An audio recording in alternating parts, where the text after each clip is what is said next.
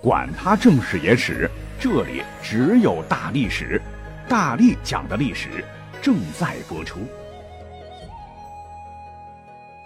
大家好，我是大力丸儿。咱们讲过历史上不少造反起事的理由非常奇葩，比方说隋朝初年，宰相北方人苏威带隋文帝杨坚巡视江南。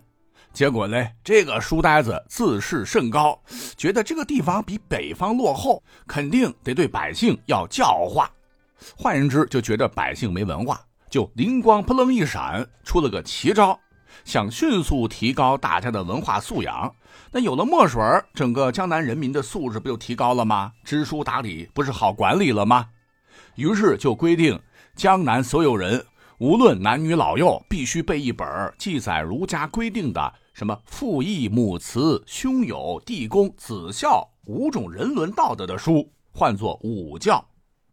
问题是，一堆笔画复杂的方块字儿，当时基础教育不行，那老百姓文盲高达百分之九十以上，又经历战乱，肚子都吃不饱，你让他们背这样知乎者也的书，哎，这不是瞎胡扯吗？他如果是倡议还好，苏威可是强制要求且规定。谁要是背不下来，轻则拉到衙门啪啪啪打屁股，重则关进监狱吃牢饭受罚。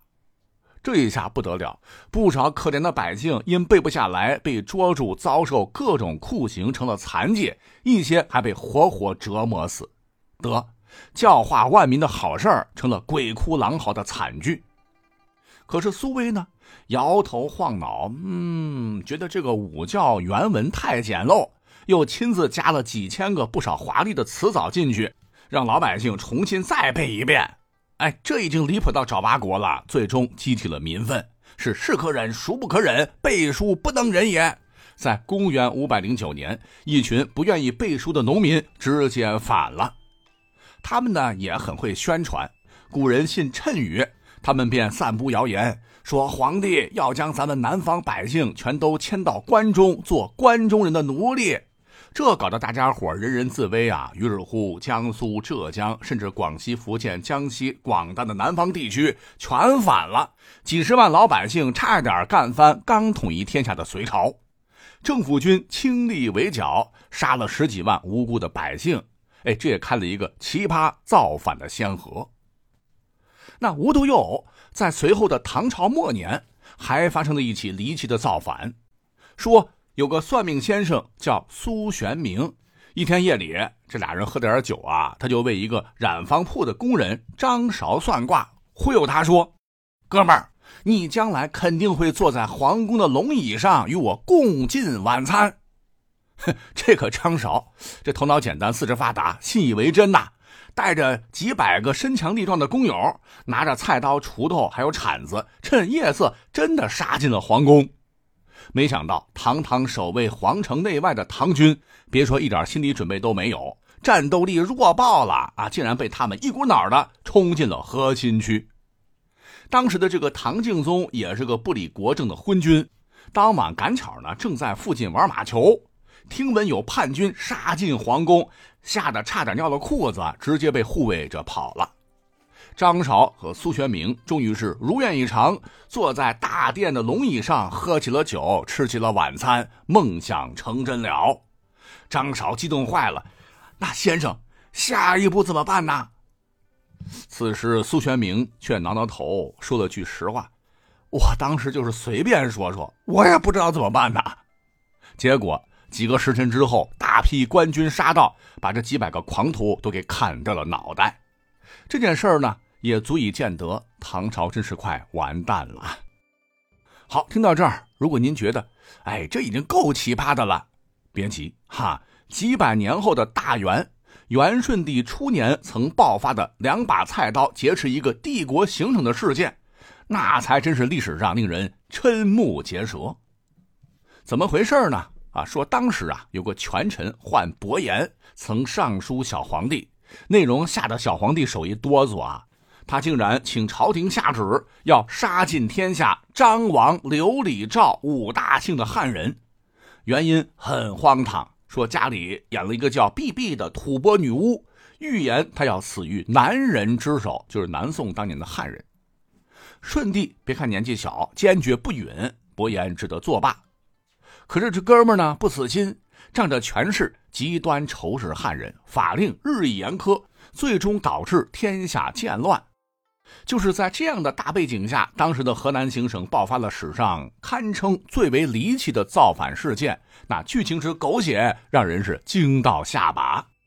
说是在至元四年（一三三八年），在帝国境内河南的杞县，有位小吏，唤作范孟端。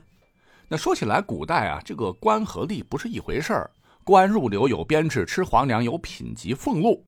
吏就不行了，衙门自己供养啊，做基础文书和繁杂的这个行政，有点像临聘人员。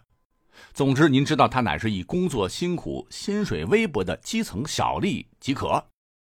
而正是得益于伯颜针对性的政策，出身贫苦、终日受上级白眼儿、工资也经常被拖欠的范孟端，办事儿呢也是吊儿郎当，哈，被人起外号叫“不办事儿”。这个范孟端心里苦啊啊，觉得日子没奔头，只能是整天借酒消愁。有一天又喝得大醉，不知哪里来的勇气，径自跑到省台内，就相当于省政府的墙上写下一首诗，说：“人皆为我不办事，天下办事有几人？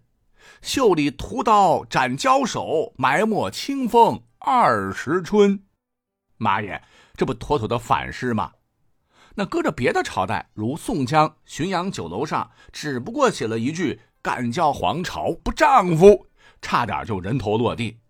你这明目张胆在政府机关写反诗，那咔咔够砍几回的了。好在他所处的这个朝代是元朝，虽老被蒙古色目人的这个上司凌辱，但长官盘剥百姓，吃酒喝肉行，文化的不行，都是个文盲。此事一直未被捅破，算是万幸。可范孟端哪里晓得，他的人生即将发生重大改变。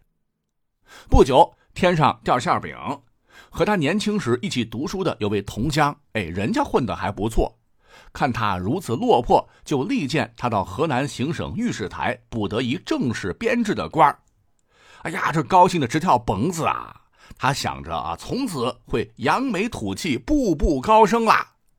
不曾想。这是个办事员级别的虚官，升职加薪无望，加上当时元廷国库空虚，物价飞涨，工资一再被拖欠，歧视政策发酵，这过都过不下去了，吧唧从天上跌到地面，范孟端的心态就直接崩了。他咬牙切齿，心中发誓：吾本欲为大官，尔等如此欺吾，吾必杀行省中掌权辈。你别看他平时不办事儿，但是对杀人这事儿，范孟端可有效率的很。他马上找来了蒙古人霍巴什等四个穷哥们儿，是喝酒喝得兴起，越谈越投机，干脆又摊牌了。把杀狗官的想法一说，大家兴奋的是举杯约定，说过几天冬至，范孟端在行省衙门值班。霍巴什等人就别着菜刀啊，打扮成京城来传旨的钦差，劫几匹官马，然后我老范就是你们的哥哥啊，引着你们趁着夜黑直奔行省大厅，假借宣旨，一个个将前来的省级高官全给宰喽。他们的位置，咱们哥几个取而代之，富贵可立也。好，就这么干哈！大家就趁着酒劲儿啊，决定了这件事儿。别说。到了冬至那天，巧了，省内当班的武官喝醉了酒没来，警备松懈，几个人计划顺利，直接跑到行省大厅升堂。钦差当然是假钦差了哈，当众宣读圣旨，任命范孟端为河南行省都元帅，并假借元顺帝之命，依次传召行省平章事岳麓布花、左丞节烈。总管萨里等十几位蒙古色目人行省的高官前来听旨，哎，这几个人表演的是惟妙惟肖，气势很足，办事的都被唬住了，赶紧去通知。不一会儿，高官们陆续赶来，这每进厅一个，还不知道怎么回事呢，咣叽一铁骨朵儿。什么是铁骨朵儿呢？就是长棒棒端连缀一个木质或铁质的头，状如蒜。和吉利的这个兵器啊，砸得他们是脑浆迸裂。就这样，十几个人稀里糊涂的全见了阎王，尸体被菜刀咔咔咔埋在了后院。这一下，范孟端神气了，以大元都元帅的身份没收了整个河南行省官员的印信，自己佩戴一把手的平章符信，调兵严守各城，对全省进行军事戒严，下令将黄河交通也关了，外界基本上联系全断了。哎，这就相当于自个儿独立当了土皇帝呀！这家伙啊，竟然真的信以为真，自个儿当了河南行省一把手。忙不迭的是坐着八抬大轿，前头士兵开道，吹拉弹唱，一行人是浩浩荡荡赶回老家。所谓是衣锦还乡，是四拜祖坟，大操大办，威风极了。看到家乡父老亲戚朋友们用仰视的崇拜的眼光看他自个儿，他甭提心里多爽了。那么过了好些天，大摆筵席和乡亲们告别，他回到行省。这个范孟端忽然想起从前自个儿老被那些老上司欺负排挤，是恶从胆边生，先将全省各大衙门的官员几十个叫过来，也给叉叉叉全砍了。不解气，行省各式各样的官员又被他杀了一轮，接连数天血流成河，竟然无人敢问。那河南行省发生了如此惊天血案，袁大都竟然也是毫不知情。好在。苍天有眼，有一位平时跟范孟端关系还行的前同事小屁官汉人冯二舍，很想靠近都元帅，给自个儿谋个差事啊。于是乎，请对方吃饭，推杯换盏，趁着对方高兴，他颤颤巍巍的请求：“能否让小弟也巴结巴结朝廷来的大官们？”